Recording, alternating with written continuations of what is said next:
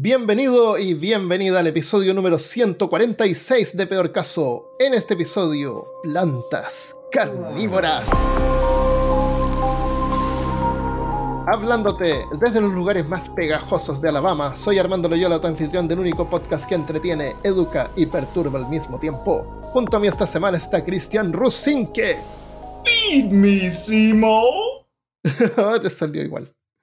Cristian, feliz, eh, feliz Easter, Easter Day, ¿cómo se llama? El día del, del conejo. Pas- feliz día del conejo. Pascuas. Feliz día de Pascua, sí. Donde en todo el mundo se celebra que en el hemisferio norte empezó la primavera. Mm. ¿Y cuál es la actividad favorita de los niños en este día?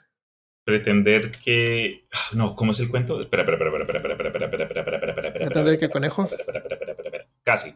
Pero es no solo eh, pretender que un conejo está eh, botando huevos en el día o ce- es celebrando el hecho que Jesús resucitó. Entonces este conejo es antropomórfico, rompe las leyes de la biología, exacto. Sí, like, sí, sí. ¿Quién escribió este, este- esta celebración? Este man tuvo que estar en algo, eso te lo juro. Sí, eh, parece que lo comentamos en un episodio, no me acuerdo qué, pero simboliza el renacer de la primavera. Pero una de las actividades favoritas de los niños es buscar los huevitos en el jardín. ¿Y qué es lo que puede haber en el jardín aparte de huevitos? Plata. No, plantas carnívoras. Estamos en un Ah. episodio de plantas carnívoras. Ah, Hay que tener cuidado porque de repente te muerden los dedos. Mentira. Eh, oye, antes de continuar, déjame darle las gracias a dos nuevos Patreons. Cristian, solo se llama Cristian, y sin H. tocayo. Ah, never mind. Archivista de Tomos Prohibidos, muchas gracias, Cristian. Y Camilia Valdivia Herrera, cazadora de lo profano. Muchas gracias por unirse. Si tú también quieres colaborar y ser parte de este proyecto, puedes unirte en patreon.com slash peor caso. Caso. Eh, cuando una especie vegetal no logra obtener los nutrientes del sustrato, o sea, de la tierra, muere. Pero a veces pasa que a través de los eones, algunas plantas se adaptan para obtener sus alimentos de otras formas, como comiendo la carne de otros animales mientras estos todavía están vivos. Eh, no voy a editar esto. Bueno, ahora voy a tener que editar. Son las plantas, son las llamadas plantas carnívoras, infames y aterradoras deformaciones blasfemas del reino animal. O seguramente eso es lo que diría una mosca. Esas malditas criaturas. Pero en realidad son plantas generalmente pequeñas, inofensivas para cualquiera que sea más grande que dicha mosca.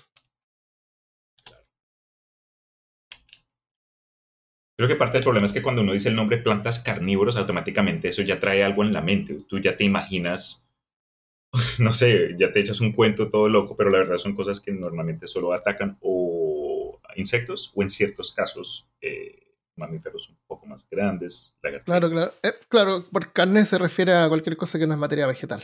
Right. Em, cuando en 1875 Charles Darwin publicó su libro llamado Plantas insectívoras, los científicos de la época no lo podían creer. Incluso afirmaron que era algo imposible, algo fuera del orden natural impuesto por Dios. Seguramente fueron esos mismos que dijeron que los, los Beatles, los, eh, los escarabajos no podían volar, ¿te acuerdas de eso? No, dijeron eso también, de, de pronto por el peso. hay una, hay una, no no es una teoría antigua, sino que es como si tú miras un escarabajo, eh, no puedes, por la forma que tiene el escarabajo, por el peso y por la estructura, es como imposible que pueda volar. Ah. Científicamente, pero antiguamente Right, decían eso, era como científicamente que podía volar, pero volaba igual, obviamente. En, eh, en este libro, Las plantas insectívoras contiene ilustraciones originales de Darwin junto a, sus, a otras de sus hijos, Newton y Einstein. Ah, no, sus hijos se llamaban George y Francis Darwin. Eh, porque parece que Einstein no existía todavía. No, nada que ver. Oh, Eh, Darwin no tuvo que viajar a tierras exóticas para encontrar ejemplos de este tipo de plantas. Al sur de Inglaterra, el inglés, encontró la drosera, con tallos cubiertos de tentáculos pegajosos. Darwin notó que habían un montón de restos de insectos pegados en estos tallos. No es raro que los insectos se queden atrapados en algunas plantas y mueran, pero Darwin pensó que en el caso de la drosera, esto no era un accidente. y después de varios experimentos logró demostrar cómo funciona su sistema digestivo y cómo era realmente capaz de comer algo más que materia vegetal. Animales que respiran oxígeno, o sea, carne. Wow. Las más populares son las Venus atrapamoscas, que seguramente has visto en cada supermercado que hay. Ya. Por lo menos acá en Estados Unidos está lleno de eso. Hasta incluso los venden como que tú sabes, esas- esas maquinitas donde pones una moneda y te sale, no sé, un- No. un anillo o lo que sea. No, Hay un- unas que pueden, eh, te salen ¿Semillas? semillas. ya. ¿En y, serio? Y los puedes Wow. plantear en, el mismo, en la misma cápsula y después cuando crecen ya las pasas. Pero sí, están por eso todo no lo he visto. no lo he visto eso. y la otra eh, viene común es la planta de jarra, que es fácilmente reconocida por los millennials como el Pokémon Victreebel. El pitcher plant. Pitcher Plant, exactamente. Eh, yo fui, ahora hace poco dije, ah, voy a ir a ver si encuentro algunas en, en los planterías, ¿cómo se llaman los lugares donde venden plantas? Y me dijeron que a lo mejor iban a tener la otra semana porque estaban recién ac- reactivándose. Y lo que pasa es que estas plantas durante el invierno entran como en periodo de hibernación.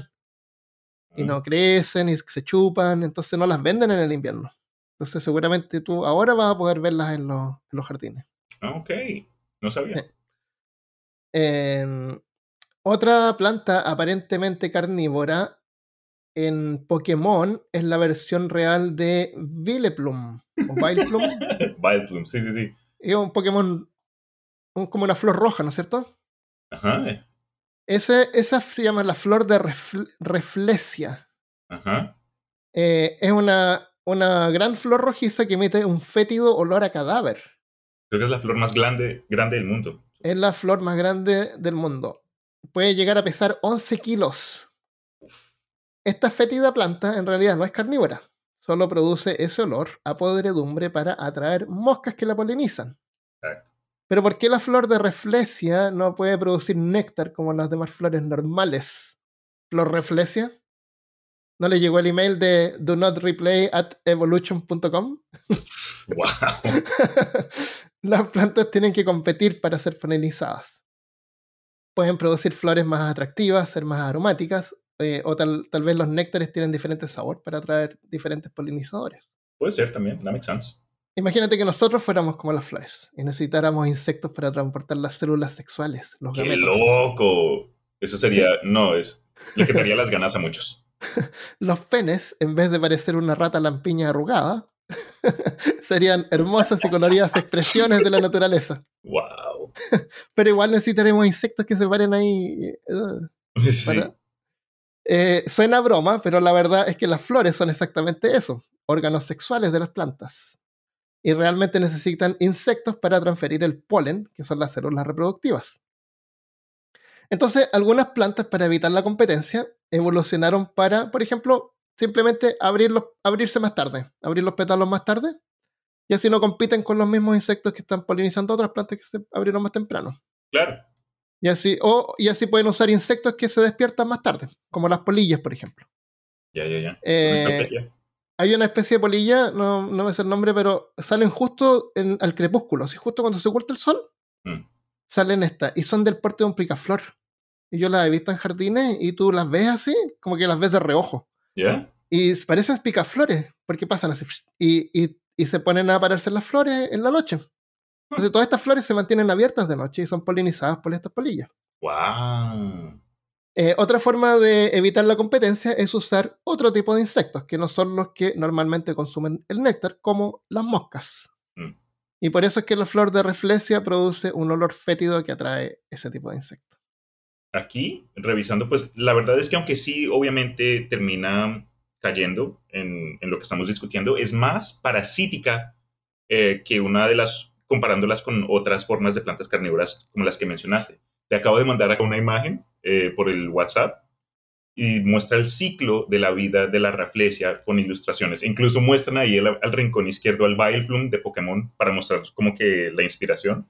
Pero es, súper interesante, como que se la come la marmota, la marmota eh, pues la caga y en las semillas pues se come la fruta de la raflesia. Después cuando ya saca esos restos, las semillas se pueden como que incrustar en, en las ramas o, o roots o raíces de otras plantas y ahí es cuando mete las suyas. Ah, Entonces, crece en otra planta, mira. Exacto, crece en otra planta en lugar de cazar eh, eh, como, como lo haría el Venus Flytrap o lo que sea. Claro, claro, claro. Ah, crece otra planta. Wow. No sabía eso, pensé que era una planta. Aquí en caso aprendemos. Aprendemos. Oye, ¿sabes? Otra planta que no noté acá, pero mm, es, es, semi es semicarnívora. Cuéntame. Es la, eh, es la flor que se llama. que produce los higos. La higuera. Los higos. la higuera, que en inglés se llama. Ah, la higuera. ¿Cómo se llama en inglés? ¿Como una fruta? The fig tree. Fig. Okay, yeah, yeah, okay. La higuera produce los higos. Esa es la fruta que produce la higuera. Ah, ok. No sabía cómo se llamaba en español. Pero la higuera produce otra fruta también. ¿En serio? Eh, sí, produce dos frutas. Aparentemente, te voy a decir que en realidad no. No busco, no busco. Quiero, quiero, eh, no quiero estar spoileado. Dos frutas. Eh, déjame buscar el nombre de la otra fruta. La, oh, higos y brevas. Higos y brevas. Entonces tú te comes una breva o te comes un higo. Claro, produce dos. Pero no es que produzca dos. Lo que pasa es que una de estas aparentemente frutas es una flor, pero es una flor invertida. Es una flor negativa, está por dentro. Está cubierta completamente y la flor está dentro. Si como diablo algún insecto baila poliniza, te preguntas tú, ¿no es cierto? Me pregunto yo ahorita. El insecto es, un, es una especie de eh, wasp. Ah, maldita sea el, español. ¿Cómo se llaman las wasps? Avispas. Es una avispa chiquitita que tiene que meterse a la breva, cavar un túnel y poner sus huevos ahí. ¿Ya? Pone los huevos ahí y ahí se queda y ahí se muere. Ahora, la breva absorbe el insecto se lo come. What? ¿Ya? Ahora, solamente funciona cuando el, la avispa pone los huevos en, en, la, en la planta hembra, parece, o en la planta macho. La cuestión es que si la pone en el, en el, en el lugar equivocado, eh, no va a polinizar. Por ejemplo, si, si se metió una planta macho, eh, bueno, el insecto tiene que salir, ¿no es cierto?, para llevarse los gametos y meterse a otra planta. La cuestión es que es una avispa que se mete ahí, deja los huevos ahí y, los, y, los, y las avispitas chicas crecen en estas, en estas flores invertidas. Y nosotros las comemos. Eso suena como algo salido de ficción. sí, es horrible. Y, y son unas avispitas súper chiquititas, entonces cuando uno se come una breva, de más que podría ser que se está comiendo avispa, o por lo menos huevos de avispa. Sí. Pero la planta esta se consumen los, los restos. No es que la planta sea carnívora, pero es como que están ahí, ¿por qué no? Okay. Ahora, para aclararte una cosa, las plantas no se alimentan, estas plantas no se alimentan de los insectos. Estas higas. Todas las plantas carnívoras no se alimentan de insectos. Eh, o sea, las plantas producen fotosíntesis. Okay. Convierten la luz en azúcares y ese es su alimento. Lo que ellas hacen de sacar de los insectos es sacar eh, los nutrientes, los nutrientes que no, no, puede obtener de la tierra, los minerales, las cosas que son las vitaminas, las proteínas. Todas esas cosas las sacan de los insectos, pero lo que le da energía la produce ella misma con fotosíntesis, igual que todas las plantas. Eso es. Entonces es como un suplemento. Es como tú te tomas tu vitamina, claro, pero ellas se toman un insecto. Ah, me, hace, uy, me falta hierro. Deja, uy, ven a traigo un, un, ratón bien rápido para comer. Claro, los ratones son ricos en hierro. Eh, entonces, em, entonces te dice que está esta flor refleja, entonces en realidad no es una planta carnívora, pero es interesante ver cómo evolucionaron de esa manera. Ya, qué loco. Inteligente porque hay varios, te llena mosca, hay que hacerlas trabajar. Eh, continuando con plantas realmente carnívoras, en este episodio sobre plantas carnívoras tenemos la ultra popular Venus atrapamoscas. Quizás la planta carnívora más famosa y por supuesto también tiene una versión en Pokémon, el número 455, que se llama Carnivine. Ya, Carnivine, de la generación 4. Ah, cuatro. ¿Qué te puedo decir? Que este tipo pasto. Ya, exacto. Pero también eh, en la serie de televisión era un Pokémon de James, que tenía James del equipo Rocket. Y parece que cada vez que la invoca. Eh, se lo trata de comer. Se lo trata de comer, claro. Como el Victreebel. Igualito que el Victreebel. Claro. En el Pokémon eh, Brilliant Diamond y Shining, Pearl, mm. se puede encontrar mirando por unos binoculares que hay. Cada día uno puede ir a mirar y cada día tiene el chance de ver un Victreebine. Y si lo ves, Carnivine puede bajar y atraparlo, parece. ¿Sabes lo, que me recuerda? Es obviamente, eh, uno puede decir lo que quiera de como que los diseños de Pokémon entre las generaciones más viejas, pero es el diseño de Carnivine, para, para, lo que, para quienes no lo conozcan, imagínense una planta carnívora y pónganle ojitos googly eyes encima y ahí está, ahí está Carnivine. esa, esa, es, así de simple. eh, la planta real, sin embargo, eh, evolucionó así porque crece en lugares con pocos nutrientes. Y aunque es cultivada en todas partes para la venta, es endémica, o sea, nativa de una pequeña región pantanosa entre Carolina del Norte y Carolina del Sur, hacia la costa del Atlántico. En estado natural, la Venus atrapamos que está lamentablemente catalogada como vulnerable y se está ya considerando su inclusión en la lista federal de especies en peligro de extinción. Oh, no. Eh, esta especie está amenazada por la recolección excesiva, la destrucción del hábitat y la extinción de incendios. O sea, la sacan para venderla o la gente va y la saca para coleccionarla. Son unas plantitas chiquititas, tú las has visto, son como una malecita. La destrucción del hábitat y la extinción de incendios. La extinción de incendios o la falta de incendios. Así es. sería? Esta planta está siendo afectada porque no hay incendios en esa área. Los incendios. Ahora vamos a hablar de incendios. Los incendios es algo que se produce en forma natural y son parte del ciclo de vida de muchos organismos, incluyendo las plantas. Los nativos americanos lo sabían y frecuentemente provocaban incendios de forma controlada para proteger y cultivar la tierra.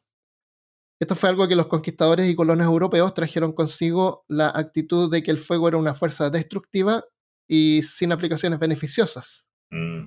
De hecho, una de las primeras proclamaciones oficiales de un burócrata español en California en 1793 fue prohibir la quema indígena, que se consideraba una amenaza para los rebaños de ganado y los pastos españoles. Vea pues. Y no es que la quema haya sido una sabiduría especial de la gente que, que, estaba conectada a la tierra ni nada, no. Mm. Los granjeros europeos también, ya por cientos de años, practicaban la quema controlada. Era ignorancia de quienes ni siquiera. Era ignorancia porque los que, los que, llegaron acá no eran granjeros. Exacto. Exactamente, no era así como, oh, un misterioso, no. Pero lo que dijiste es un buen punto en el sentido de que la palabra clave es eh, controlado. En ah, lugar de un, un, accidente porque tuviste una fiesta para eh, revelar el género de tu bebé y después se quema a mitad de un estado, no, es algo como que pensado y en áreas específicas. Es más, creo que hasta hay plantas en Australia cuyas semillas están eh, envueltas como que en un caparazón, bueno, en, una materia ah, gruesa y solo se abre, solo se abre con un incendio. Entonces los nativos también, para que esta, esta, planta en particular siguiera pues esparciéndose o su ciclo natural, a, propósito usaban fuegos controlados para que Ahora, sus semillas volaran.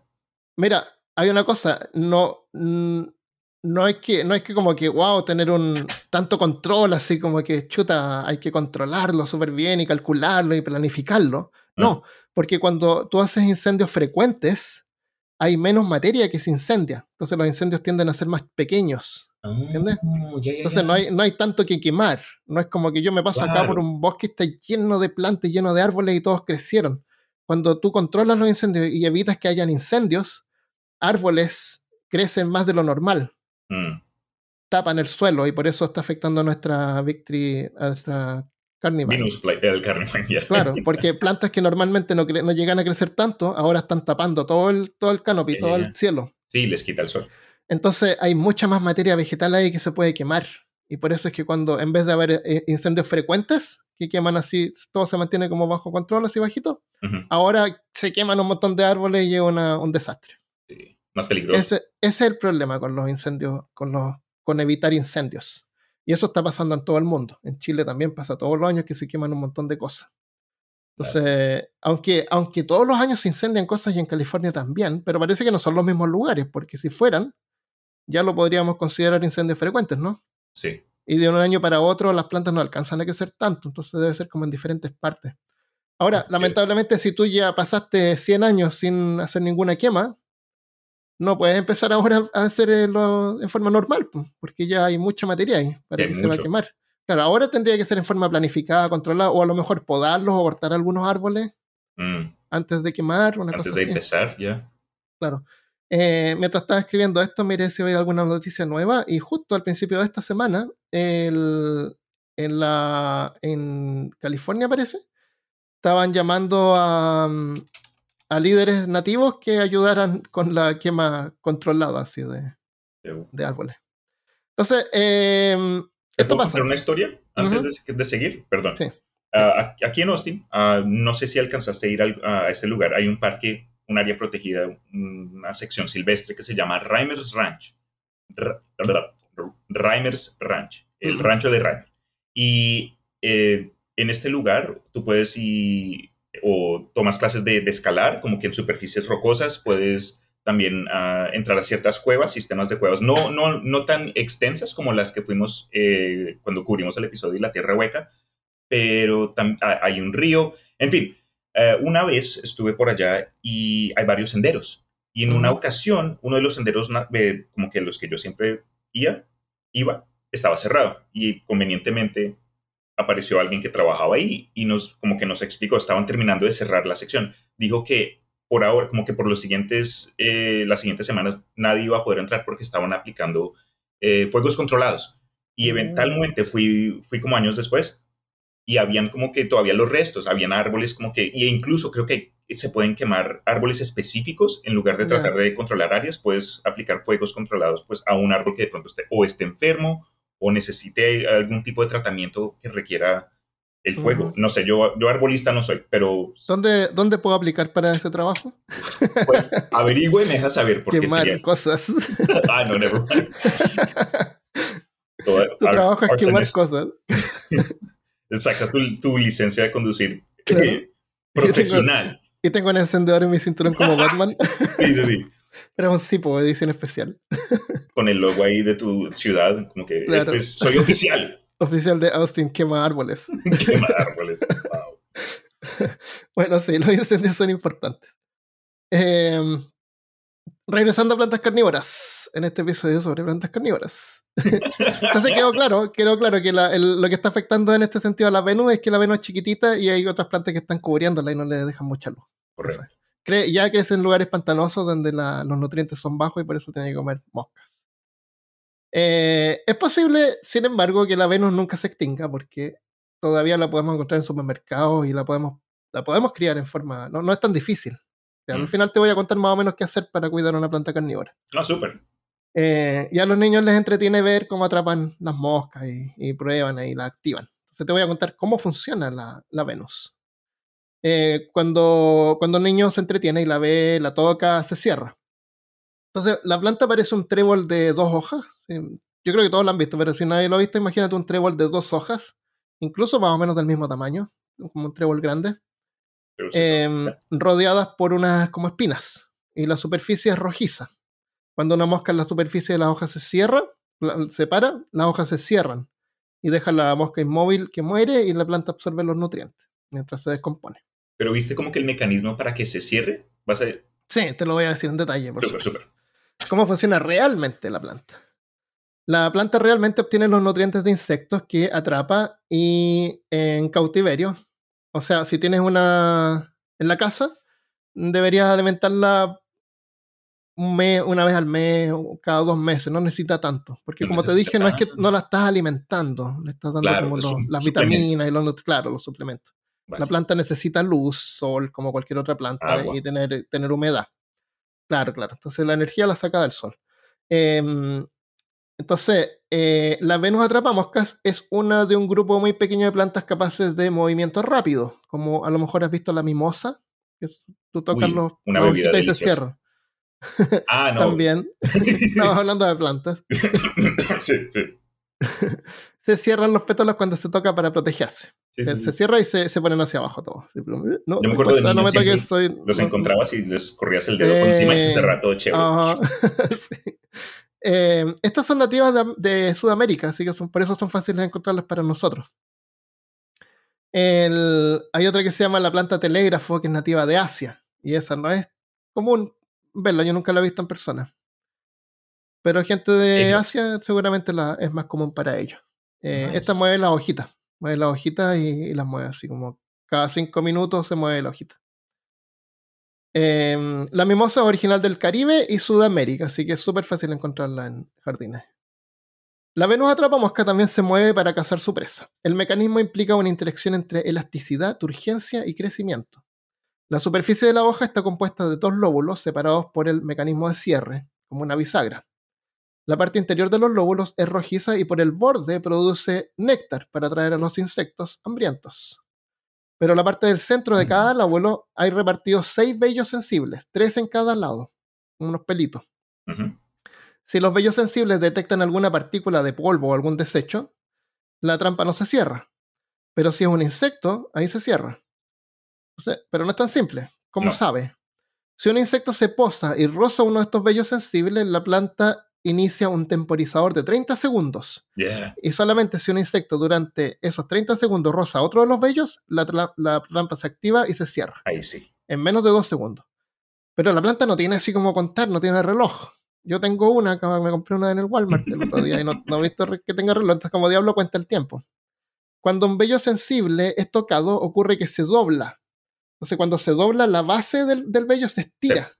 Ok. Y, ese- y al estirarse, suelta eh, iones de calcio que producen una señal eléctrica en toda la superficie de la planta wow. de la trampa. Esta señal, esta señal eléctrica se disipa en unos 30 segundos. Por eso es que los 30 segundos.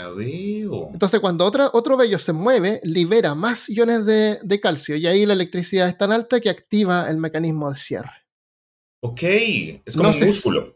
Claro, es recibe como- esa es como- señal eléctrica Claro, recibe la señal eléctrica y se cierra. Ahora, no se sabe exactamente cómo se cierra. Esa parte que tú dices, claro, es como un músculo, pero, Es- así con, claro, con detalle ¿cómo? no se sabe todavía. Right, right, right. Eh, lo que sí, otra, otra cosa sabemos que sabemos, otra cosa que sabemos que es interesante es que cuando la planta está abierta es convexa, o sea, está doblada hacia afuera. Ajá. Y cuando se cierra, se vuelve, además de cerrarse, se dobla y se vuelve eh, cóncava Ok. para, para hacer el espacio para la presa Para adentro la presa. y sellarse por los bordes. Entonces, además de cerrarse, se dobla.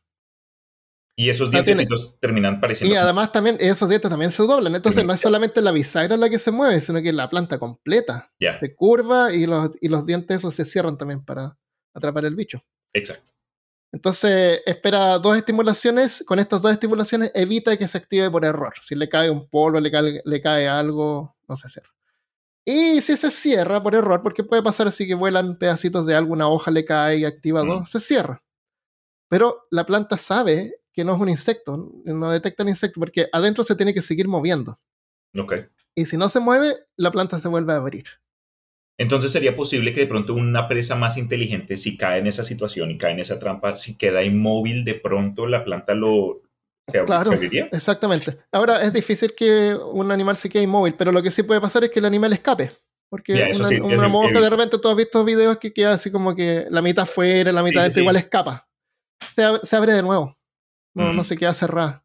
Entonces, em, entonces, como te digo, si tú aprietas, si tú tienes una Venus y le tocan los pelos, eh, se cierra y después de una hora más o menos se abre de nuevo. Eh, entonces, esto previene que el sistema digestivo se active eh, por error. La trampa no, solo mantiene se- no solamente se mantiene cerrada si es que continúa detectando movimiento. La trampa solo se mantiene cerrada cuando detecta movimiento, por ejemplo, un insecto atrapado tratando de liberarse. Si eso se cumple, entonces los lóbulos que actúan como una boca ahora se transforman en un estómago. Así. Mm. Jugos digestivos inundan la cavidad, el pH baja y enzimas digestivas, parecidas a las que tenemos en nuestro estómago, comienzan a destrozar al insecto. Mientras más lucha, más enzimas son liberadas. Y durante el transcurso de una semana, el cuerpo del insecto es licuado y la superficie de la trampa absorbe los nutrientes. Cuando todo ha terminado, la trampa ha extraído todos los nutrientes. Dependiendo del tipo de presa, la hoja se podría volver a abrir. La podría seguir trabajando. Si la presa es difícil de digerir, por ejemplo, un escarabajo, como partes duras, eh, ahí la trampa podría morir, se vuelve negra y ahí se muere. Oh, ¿en serio? No sé, no lo, claro, porque no logra, no logra eso. La, la trampa funciona en su vida unas tres o cuatro veces más o menos. Eh, Wow. con o sin insectos, o sea, si lo, tú la tocas y la haces cerrarse, ya se, se va gastando su, su longevidad. Eh, va, va a poder Mm. hacer eso unas cuatro o cinco veces solamente. Porque me imagino la- el nivel de energía que requiere poder hacer esa clase de, de- Claro, de claro. proceso. That makes sense. Exacto. Entonces, ahora tiene varios brazos, varias trampas la planta. Ajá. Así que eh, con frecuencia algunas se ponen negras y se mueren. Es, es su ciclo normal y otras salen. Y cada nuevita tiene sus tres oportunidades de atrapar insectos. Tres a cuatro veces. Eh, una cosa que no noté acá, la planta esta eh, tiene una flor y es bien bonita. Si tú miras alguna, mira la eh, Venus atrapa mosca flor, vas a ver que la, la Venus crece como una especie de maleza a ras del suelo, pero la flor tiene un tallo bien largo para alejarla harto de, la, de las trampas, porque tú no quieres que los insectos que la van a polinizar queden atrapados. Entonces, eh, es como, es como, es como paradójico eso, que esta planta igual necesita insectos para polini- polinizarla, pero no que se quiere comer esos insectos. Entonces, la, la flor crece así como bien alta en comparación a la planta, no es gigantesca, pero Ok, la altita es ok. una florcita blanca. Eh, eh, entonces, bueno, esa es la Venus atrapamosca. ¿Qui- ¿Quieres hacer algún comentario sobre la Venus antes que nos movamos a otras plantas? Mm, pues creo que fue ¿Has esa, tenido alguna cuando chico o ahora? que- como te dije, creo que en algún momento alcancé a obtenerlas así en una de esas maquinitas que te dan regalitos por Ah, monedas, semillas. pero Sí, nunca no, logré que, pues, que, que crecieran. Yo, Claro. yo no, soy- no es que sea muy bueno con plantas. Claro, no, es que uno llega y le pone tierra y no crecen en tierra normal. Ya, ya, Crecen- ya. la- hay que ponerle una especie de arena. Pero sí recuerdo que cuando viene ese- esa imagen eh, Mm, primordial de plantas carnívoras, uno de chiquito lo que uno pensaba era el, el Venus flytrap. claro, y es que- siempre tiene como que esa, esa imagen icónica, va, va a permanecer por lo menos en mi hard Sí. drive. y como tú dices, el Pokémon tú le pones ojitos y ya, o sea, estas son bocas que se ven como boquitas. Correcto. Bueno, es, súper el Pokémon- es fácil antropomorfi- antropomorfizarla, Antropomórficas. sancionarla. Claro. En, eh, una cosa curiosa es que no todas las plantas carnívoras comparten un, ancestro común. Evolución convergente, le hemos, hemos hablado de esto antes, cuando diferentes especies evolucionan, evolucionan independientemente produciendo mecanismos similares. similares. Por ejemplo, las alas de un ave, las alas de un murciélago, que es un Correcto. mamífero, y las alas de una mariposa. Todas sirven para volar, y- pero se originaron en forma di- diferente tres veces. Right. En el caso de la planta de jarra, bueno, en el caso de las plantas carnívoras hay como unas 750 especies de plantas carnívoras reconocidas hoy en día. Eh, hay un grupo de plantas similares que son las que no son de la misma especie, pero han evolucionado en forma separada seis veces, es la planta de jarra. O sea, hay varias plantas de jarra, pero cada una es independiente de la otra, son evoluciones separadas. Eh, la planta de jarra era, esa es como el Pokémon Victreebel, Ujú. llamada también copa de mono, o por mí el vaso de la muerte, o simplemente un vaso de Fernet. Si alguien ha tomado Fernet va a saber a qué me refiero. Yo no. ¿Sabe rico o no? No, es un licor argentino. Los argentinos van a, a- nos pueden comentar ahí. Uy, me va a tocar buscar por acá a ver si, si encuentro. Fernet. Fernet se llama. Fernet. Eh, hay dos especies de estas plantas que son casi idénticas, pero evolucionaron en forma independiente en lados opuestos del mundo. La sarracenia, que evolucionó en Sudamérica hace 45 millones de años, es casi idéntica a la Nepenthes.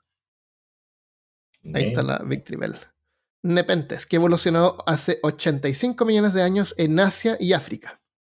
Aún así, estas plantas atrapan las presas exactamente de la misma forma, o aparentemente de la misma forma. Las plantas de jarra son eh, aparentemente más simples en su mecanismo, más, más simples que la atrapamosca con toda esa en- electricidad y pelita y cosas. Las hojas modificadas tienen forma de jarra donde caen los insectos que son atraídos por el néctar en la superficie. O sea, todo el borde está cubierto por néctar. La jarra adentro es eh, el estómago que digiere los insectos que caen. Pero a veces no, es- no son insectos los que, los que digieren, es otra cosa. Eh, pero tampoco es tan simple.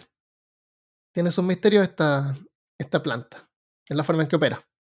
En el caso de la Nepenthes de Asia, que habita en Filipinas, es capaz de variar la refalocileidad de las paredes de la jarra. O sea, cuán refalosa es la pared. Ok. Claro, Bueno, para que, para que no digan que este es un podcast poco serio, déjame ponerme mi monóculo. La planta es capaz de variar su coeficiente de fricción. Oh, mis Oh. respetos, doctor Armando. Profesor Rusin, que está Pro- ahí. Qué tonto. O sea, controla cuán refalosa es para que los insectos puedan caminar dentro o caer. Con esto logra atrapar más presas. Por ejemplo, cuando se acerca una hormiga, una hormiga exploradora, siempre las hormigas andan solas, exploran cuando encuentran comida, eh, se vuelven de vuelta dejando una feromona ahí. Es como que se vuelven haciéndose pichí de contentas porque Eh. encontraron comida Uf. y las otras hormigas van y siguen esa ruta. Sí, lo huelen y dicen, "Mm, por acá. Claro, mm, qué rico. Hasta que llegan a la comida. Entonces, esta planta se, no es que sepa, pero cuando eh, detecta una hormiga exploradora, no se, no se pone refalosa, o sea, no hace que la hormiga se caiga. Okay. La deja explorar, la deja explorar, la deja tomar su néctar y la deja irse, y la deja escapar. Porque después la hormiga va a llegar con un montón de amigas. no, imagínate tú ser la hormiga que encontró la comida, entre comillas, regresa al resto de las hormigas. ¡Ay, chicos! Por allá a la izquierda encontré algo delicioso. ¡Ah, todo bien! Vamos, ah, vamos todos. Y, el, la hormiga. Y como que días después, ah, Jorge, ¿qué pasó con, ah, con los demás? ¿A dónde los enviaste? Hasta lo, lo, lo sacan de la El grupo de 40, ¿dónde quedaron? Sí. ¿Qué pasó con ellos? ¿A dónde los enviaste, bro? Bueno, había comida ya. Entonces, bueno, con esa, de esta forma, la, la planta es capaz de cazar más que simplemente estar eh, refalosa todo el tiempo y atrapar cada cosa que llegue. Em, la planta también puede desactivar su trampa, dejando que insectos se alimenten de restos que la planta, que le quedan en la planta, abajo, no sé, por restos de, de insectos como escarabajos, partes duras, eh, deja que los insectos la limpian. Oh, ok. Y en otras pueden hasta vivir animales. Eh, hasta hace poco se descubrió una especie, una de las especies más pequeñas de, ranas en Borneo, el sudeste de Asia. La microrana se llama Microgila nepenticola y tiene solamente un centímetro en su forma adulta, o sea, como un cuarto de pulgada. Esta ranita vive adentro de la planta de jarra y se asoma así como por la, por la orilla. Eh, atrapa a los insectos que se acercan. Cuando un insecto va a tomar el néctar, la rana es la que se lo come. Y paga su alquiler en caca. ¿Qué te, qué te parecería pagar el alquiler con caca? Genial, ¿eh? Pero entonces es un sentido como que de mutualismo entre estas dos Exactamente, claro. La, la, planta se come la comida ya más o menos digerida, los nutrientes igual. Los restos. claro, y deja que la ranita viva ahí. o a lo mejor no tiene opción, la rana igual va ahí y, la usa de... Es como chiquitita, entonces la usa de, de refugio. Eh, las especies de plantas de jarra de Asia, África y Sudamérica evolucionaron en tiempos diferentes. La de Sudamérica evolucionó 40 millones de años más tarde. Esto significa que por, durante 40 millones de años, la especie de planta que dio paso a la serracenia carnívora ya contenía todo el material necesario para hacer la conversión a carnívora. ¿Me entiendes? Ya, ya, ya. Porque las plantas evolucionaron así por necesidad, porque no habían, por mutaciones. Deberíamos hacer un episodio sobre evolución para aclarar bien cómo funciona, pero más o menos así una planta eh, tuvo una modificación, una mutación, y esa mutación se queda en, los que quedan después y les favorece, se mueren mm. menos porque, no sé, se ponen pegajosas y atrapan los insectos. Pero aún así, todo el material, todo lo que necesitaba la planta para convertirse en carnívora, ya lo tenían. y 40 millones de años después se pusieron a la par con sus compañeras de Asia. Sí, con los primos por allá. Claro. Eh, y es más, todas las plantas con hojas y raíces ya contienen el material necesario para convertirse en carnívoras. Esto significa que cualquier planta sin suficiente nitrógeno y con tiempo, como millones de años, podría adaptarse y dar paso a especies capaces de alimentarse de carne. Uf, qué chévere. Tal vez, tal vez estas pocas especies de plantas carnívoras son solo el comienzo de una futura flora que llegará a existir por muchos millones de años más, sobrepasando la era del ser humano, porque ya se lo comieron a todos. Hay esa teoría que supuestamente los árboles están farmeando a los seres humanos, pero como que de forma pasiva. Entonces, como que es todo este concepto de que nosotros respiramos el oxígeno que ellos producen cuando ellos toman nuestro dióxido de carbono, creo que es, es, es la teoría pues así toda súper loca. Tinfoil hat es que, es un, que los árboles nos están consumiendo y producen este oxígeno para que sigamos viviendo y luego que nos muramos les damos más eh, nutrición bajo tierra en las raíces. I don't know. eso es verdad, las plantas consumen eh, dióxido de carbono, pero como vimos, la planta no necesita, no es energía para ellas porque producen por fotosíntesis. Correcto. Entonces el dióxido de carbono también actúa tal vez como un nutriente para la planta. Yeah, makes sense. Ahora, eh, eh, para aclarar una cosa, parece que lo dije en el episodio de árboles, que la gente a veces tiende como a cuidar los árboles porque producen oxígeno y creen que si hay hartos árboles en la ciudad, como que va a haber más oxígeno. Pero en realidad no no es tan así si tú cortas todos los árboles del mundo, en la atmósfera hay oxígeno suficiente así como para vivir 300 millones de años. Porque también el oxígeno... No, me acuerdo exactamente cuánto es, pero es una, una, un tiempo absurdo. El oxígeno también puede salir de los océanos, ¿no? Claro, claro. Eh, pero aún así, claro, la, la mayoría del oxígeno sale de las algas también. Eso es otra cosa, no es de los árboles, de las algas.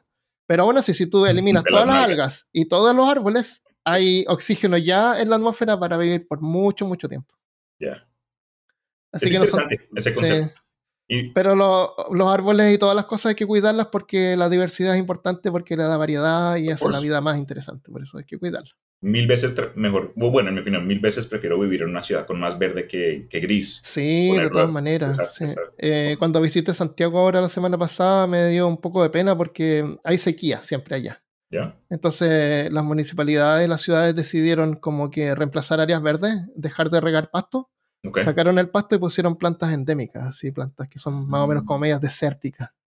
Y, yo lo encuentro por un lado bien eso porque mm, aprovechan las plantas que hay, mm. pero también hay, hay mil, es una ciudad súper densa, donde hay millones de personas viviendo juntas, entonces como que mentalmente es necesario ver este verde, aunque sea que la ciudad tiene que regarlo.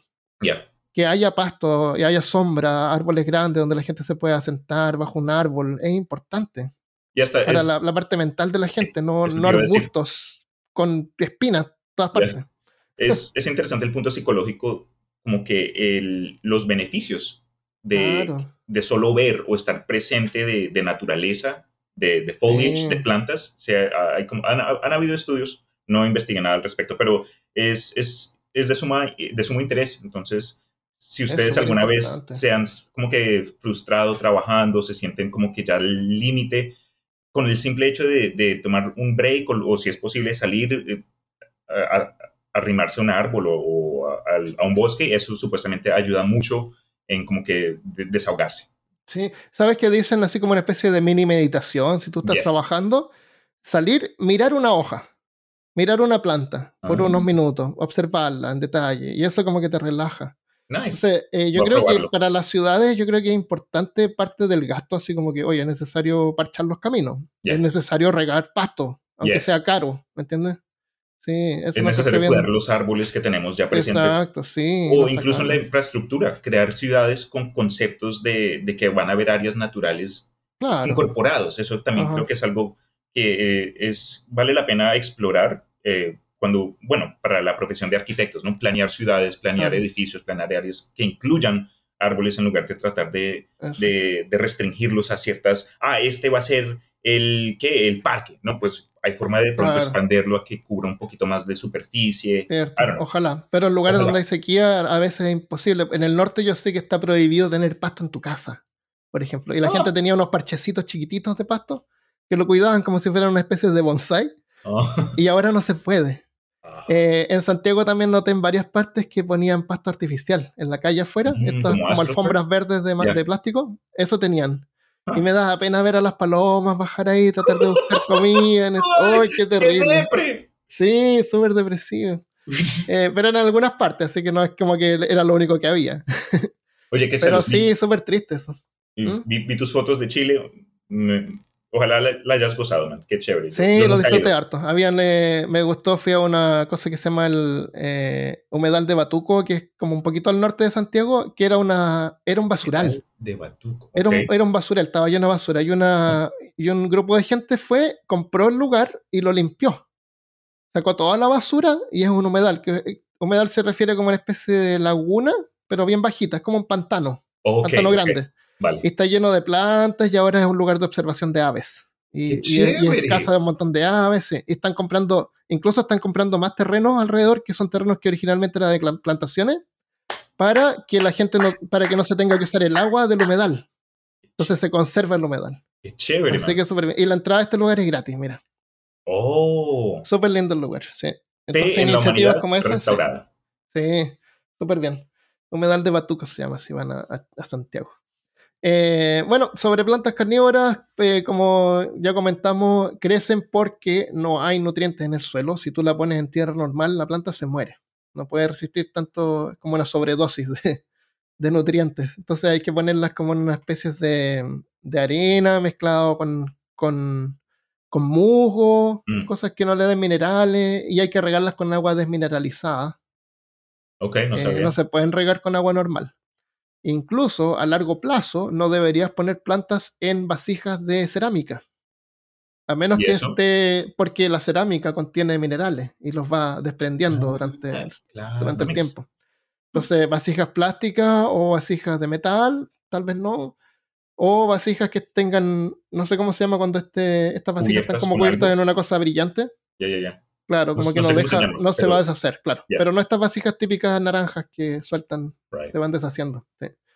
Eh, aparte de eso, la planta no necesita insectos para alimentarse, así que una vez al mes es suficiente Ok. darles una mosquita. Es difícil que una planta capture en forma natural, pero podría. ¿Por qué no? Si tú la tienes afuera. Son endémicas de Carolina del Norte, Carolina del Sur, que está como a la altura de... eh, parece que es como subtropical, un poquito más frío que subtropical por ahí.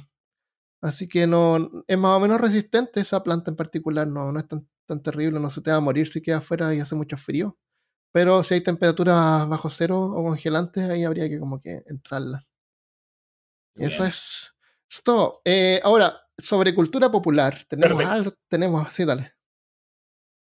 Quería, ¿Tienes pues, otra? Sí, tenía un, un detallito Ah, ya, adicional, dale, sí, si, si tienes tiempo, ¿no? por supuesto. Pues con, con el tema de plantas carnívoras, creo que cualquier interesado en algún momento, al de pronto entrar en los huecos del Internet, eventualmente se cruzará con una imagen que te mandé al, al WhatsApp. Y es El- como que ¿El Victory Bell? no, no, no, arriba. El, la- después de las, del- de las imágenes del audition Ah, que sí, estamos sí. mandando. Entonces, Ajá. Durante todas las exploraciones que ocurrieron eh, en el Nuevo Mundo en su momento, ah, habían supuestos eh, récords e historias de, de gente atacada por plantas carnívoras, pero en el sentido agresivo, más como que ya lo que obviamente sabemos es ficción. Pero entonces esto como que y- reactivó la imaginación de muchos que tomaron a, a explorar el, el continente americano, ¿no? Y África también. y África, of course. Claro, ¿no? Cada vez que haya algo desconocido, va a haber quienes se imaginen todo tipo de cosas, ¿no? Y esta imagen en particular es, imagínense ustedes un árbol con tentáculos cerrados, eh, es decir, con sierras, atra- atrapando a alguien y eventualmente, no sé, rasgándolo al punto que la sangre se derrame hasta las raíces y sobreviven en ello. No sé la historia específica de esta imagen, sería súper de pronto rastrearla, pero ah, incluso dice acá, eh, esta la- es un- Yo la tengo, Uh, pero te la voy a contar en otro podcast. Ok, ok. Se dice el ya te veo, el I see you, una- un Sí. árbol carnívoro, carnívora de supuestamente a- América del Central. Y aunque obviamente no creo que, no, sé que no existe. Imagínense ustedes un árbol así tratando de cazar hombre, pero existe una mecánica similar que sí ocurre en, en una versión eh, más pequeña. Y son las trampas de, de olla de la... No, no, no, sorry. Son como que trampas de, de- de pelos pegajosos. Entonces, en e- estas plantas carnívoras que implementan este mecanismo de caza, en sus ramas tienen como que estas eh, subramitas con gotas al final. Y esta es o, una forma de néctar que producen naturalmente que atrae a muchos insectos. Y cuando se activa la trampa de gotas, el- la propia rama como que se dobla en sí y todos estos vellitos que tenían gotas al final consumen o atrapan a- al insecto que cayó aquí y lo amarra. Es como que un, un- un- un brazo eh, apretando y, y E- esas son las que Darwin investigó, que no, no hablé mucho de ellas, pero son esas mismas. Ah, Sé que ok. dices tú, claro, ese es otro mecanismo también. Sí. Pero es súper interesante como que Sí. el hecho de que obviamente hay una interpretación ficticia y una Claro. cosa que sí es de verdad podemos encontrar en, en el mundo real. pero más grande. A ver si de pronto puedes poner esa foto en el episodio, en, Sí. en algún lado. Es, es- es tremendo. Uno ve eso Oye. y es como que, perdón. ¿En dónde? ¿En dónde? Oye, hablando de plantas que podrían ser o no reales, eh, no, no logro encontrar el nombre, pero hay una al norte de Chile, Ajá. que es como desértico, hay una planta que es bien espinosa. Las plantas desérticas tienden a tener espinas. Right. Eh, entonces han encontrado que a veces la- el ganado o las cabras se quedan enredadas en estas espinas y se mueren. No pueden escapar, se quedan atrapadas ahí.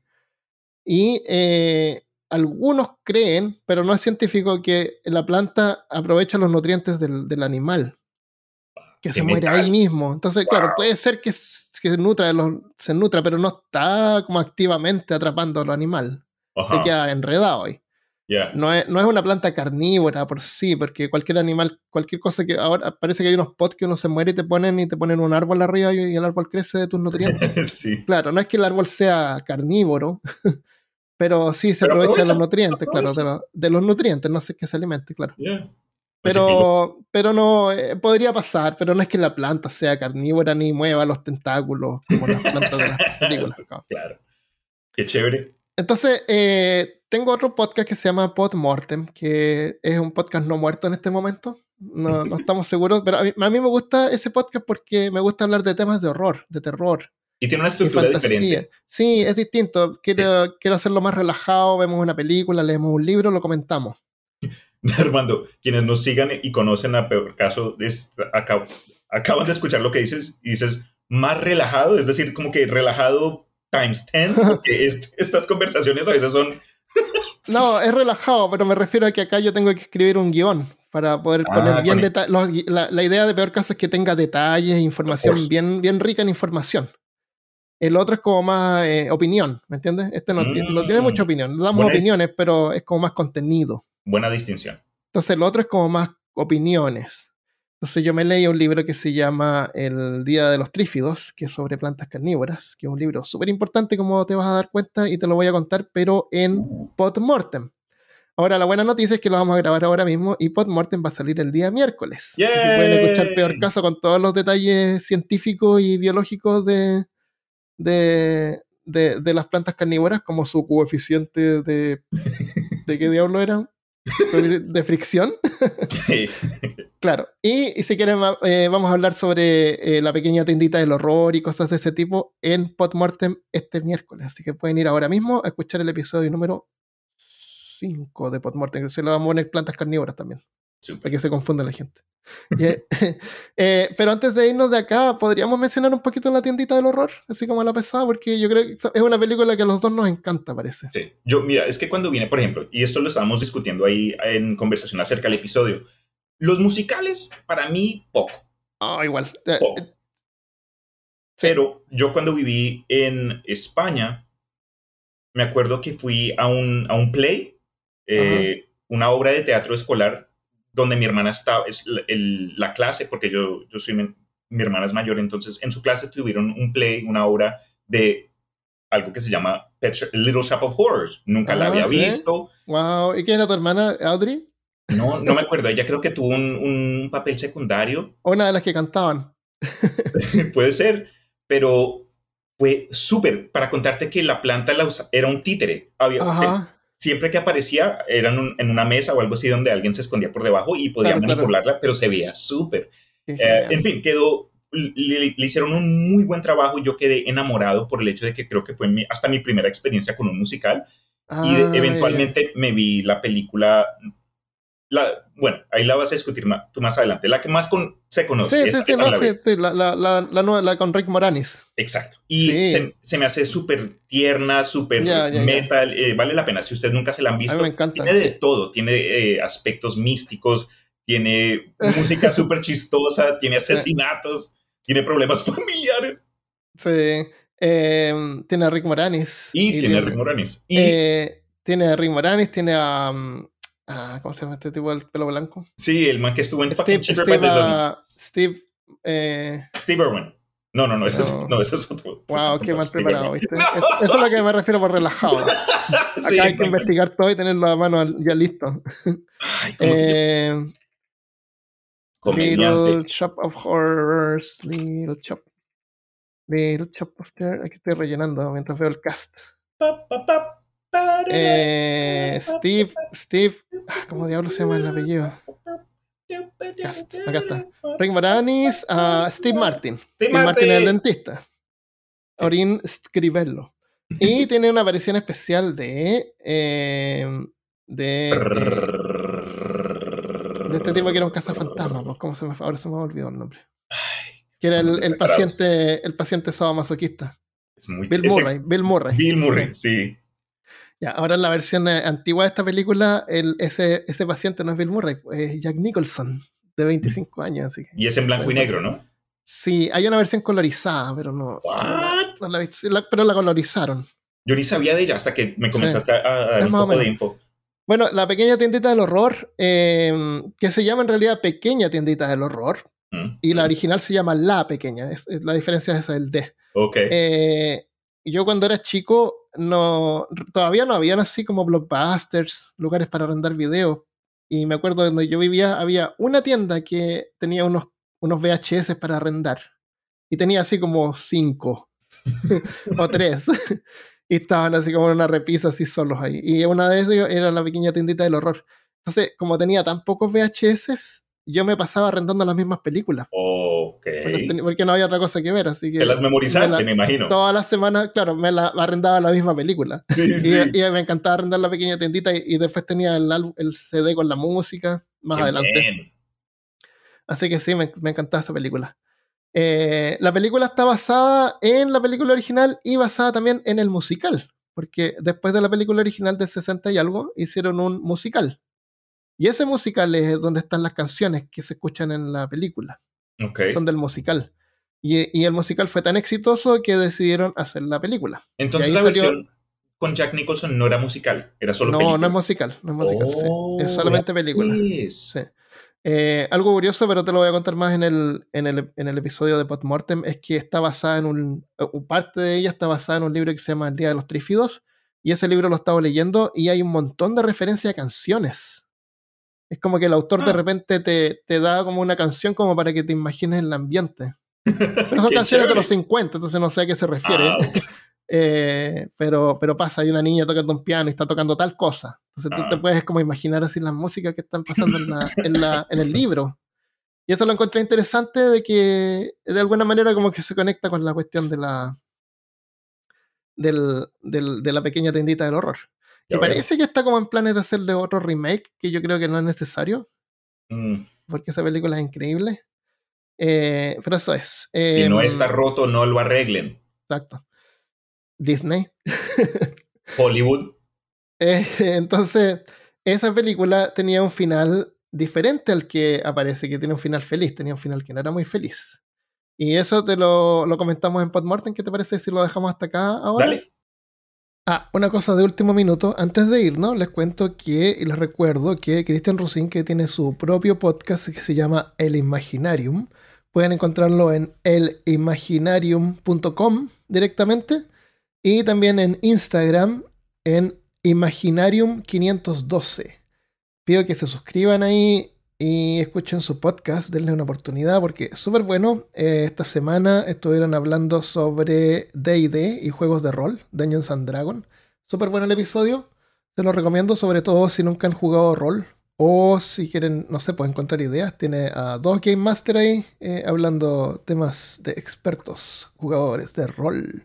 Sin duda que van a ganar algunos puntos de rol escuchando el Imaginarium. Así que se los dejo, escúchenlo. eh, eh, suscríbanse en Instagram Imaginarium512 y mándenle un saludo de mi parte a Cristian ahí. Perfecto. Y nos vamos a Podmortem. Eh, los que están escuchando pueden buscar Podmortem en Spotify donde están escuchando y van a encontrar el episodio sobre plantas carnívoras y ahí vamos a, a contar sobre este libro y sobre el final, el final original de la pequeña tendita del horror. Lil Chop, Lil Chop of Horror. Adiós. Hasta luego, chicos. Y hasta aquí llegó peor caso.